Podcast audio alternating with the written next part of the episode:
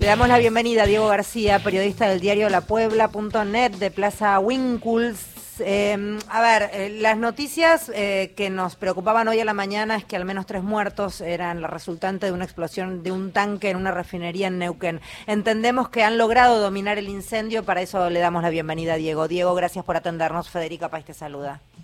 Hola Federico, buenas tardes para vos y para toda la audiencia, ¿cómo les va? Bien, eh, ¿qué nos podés contar? ¿Estás confirmado esto que está, está dominado el incendio? Sí, el, el, incendio ya fue, las llamas se extinguieron por completo, que restaban tareas de enfriamiento este, para, el lugar. Es una refinería aquí de mediano porte, digamos, en, a algunos kilómetros del ejido municipal de Plaza Winkle. Eh, esto inició alrededor de las 4.20 de la madrugada. Ahí inició, bueno, con, con una explosión y, bueno, posterior este incendio en toda la planta. Bueno, algunos se vieron comprometidos algunos tanques, aquí justo estamos frente a la estructura, bueno, tanques desde ya la oficina operativa, estamos hablando de un espacio de por lo menos eh, unos 50 por 50 metros que, se, se, ve, bueno, que, que, alcanzaron las llamas, y bueno, la onda expansiva que alcanzó camiones, sí, y este que estaban fuera en una plaza de estacionamiento, bueno, estamos hablando de desde la explosión a unos 50 metros. Para eso vamos a hablar, eh, tengo un intendente aquí que estaba recorriendo el espacio, el intendente municipal de Plaza Winkle, eh, Gustavo Suárez. Bueno, intendente, eh, recién acaba de recorrer y bueno, tener un panorama más, más concreto de la situación. Sí, la verdad, yo no hace mucho había estado en la, en la base, en la planta, hay gente que viene trabajando de hace mucho tiempo acá en la zona y bueno, eh, es triste que haya pasado esto y lamentar víctimas también, ¿no? Porque, eh, bueno, hoy temprano nos noticiamos de lo sucedido y, acudimos enseguida con la estación de bomberos de, de Plaza Cutralcó, las dos defensas civil, eh, pues bueno, reforzó todo lo que era Centenario, Plotier, y, y ahora ya está controlado, ¿no? Bueno, aquí estamos cerca de los camiones donde la onda expansiva llegó, bueno, daños en toda la empresa prácticamente. Sí, sí, pérdida, pérdida cuantiosa y sobre todo pérdida de, de, seres humanos y de familia que, que bueno, eh, hoy ya no tienen a un ser querido, ¿no? Pero sobre todas las cosas, bueno, lamentar eso. Bueno, ¿ya está la Fiscalía trabajando en el lugar? Sí, Fiscalía y Policía de Bomberos. Federica, bueno, el intendente la escucha, no sé si quiere hacer alguna pregunta. Intendente, gracias por atendernos. Federica País desde Buenos Aires, Radio Nacional para todo el país. Es muy importante escucharlo a través de este medio, así que muchísimas gracias. Sí, la verdad, eh, como venía diciendo, noticia triste de, tres vecinos.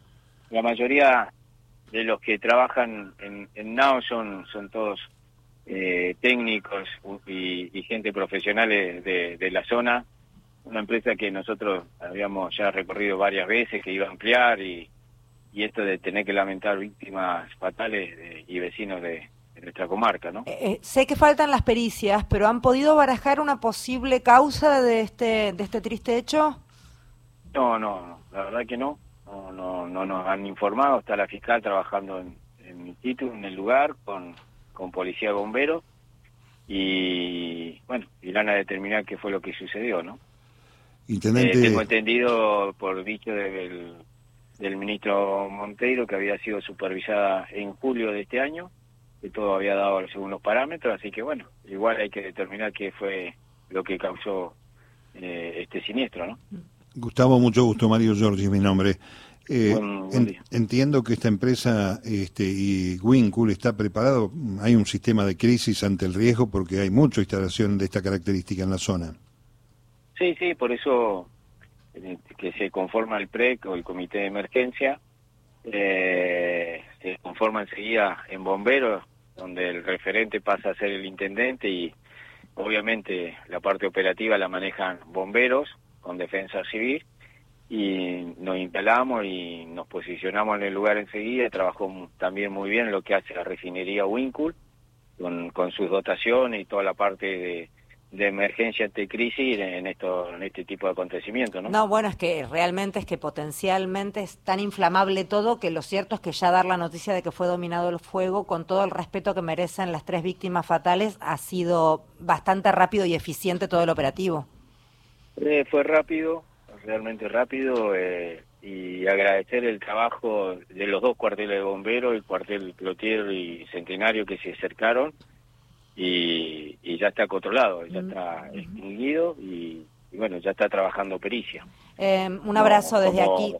O como habrán visto ustedes las imágenes, esto empezó a las 4 de la mañana, uh 4.01, se dio la alarma y, a partir de ahí 4 y 20, ya 4 y, y pico, ya estaba bomberos trabajando. ¿No? Y además es muy habitual ver que se contagie un, pozo al otro o uno de los tanques a otro de los tanques y que eso sea como una cadena muy difícil de frenar, por eso destaco, destaco que ya esté dominado y, extinto. Y, bueno, se trabajó con espumante y se trabajó con, agua para enfriar y para apagar, para sofocar. ¿Ha, podido tener contacto con la familia de las víctimas, intendente?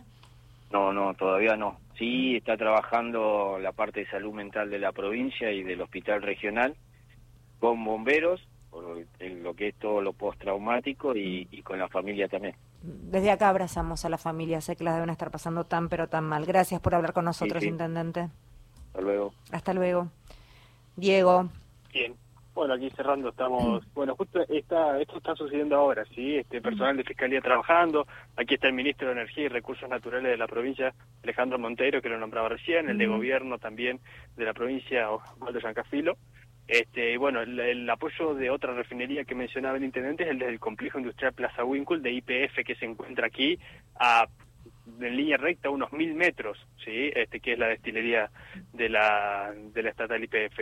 Así que bueno, ellos apoyaron con logística, este, con su personal, que también está preparado para este tipo de, de, cuestiones, como lo decía recién, ¿no? Estamos en una comarca petrolera, este, donde estamos rodeados prácticamente de esta de esta actividad y bueno, este, se, está propenso lamentablemente este, sí, sí, sí, y además lo que suele pasar es que en general toda la población está ligada de alguna manera a estos espacios de trabajo y suelen conocerse todos también, lo cierto es eso. Sí, tal cual, aquí son dos pueblos este, medianos grandes que aquí todo está relacionado a la industria directa o indirectamente, está relacionado a la industria hidrocarburífera, por eso bueno que se lamenta mucho estos tres vecinos, ¿no? Que deben ser de la comarca petrolera, una empresa NAO, este, una, empresa también de aquí, entonces este, más allá de, todo, seguramente en cuanto trae, empiecen a trascender este, el conocimiento, los nombres de estos vecinos, este, que ya, ha generado uno en redes sociales, indirectamente ya lo empieza a ver, el este tema, pero, pero bueno, aguardamos a fuentes judiciales que, oficialicen esto en cuanto termine la pericia.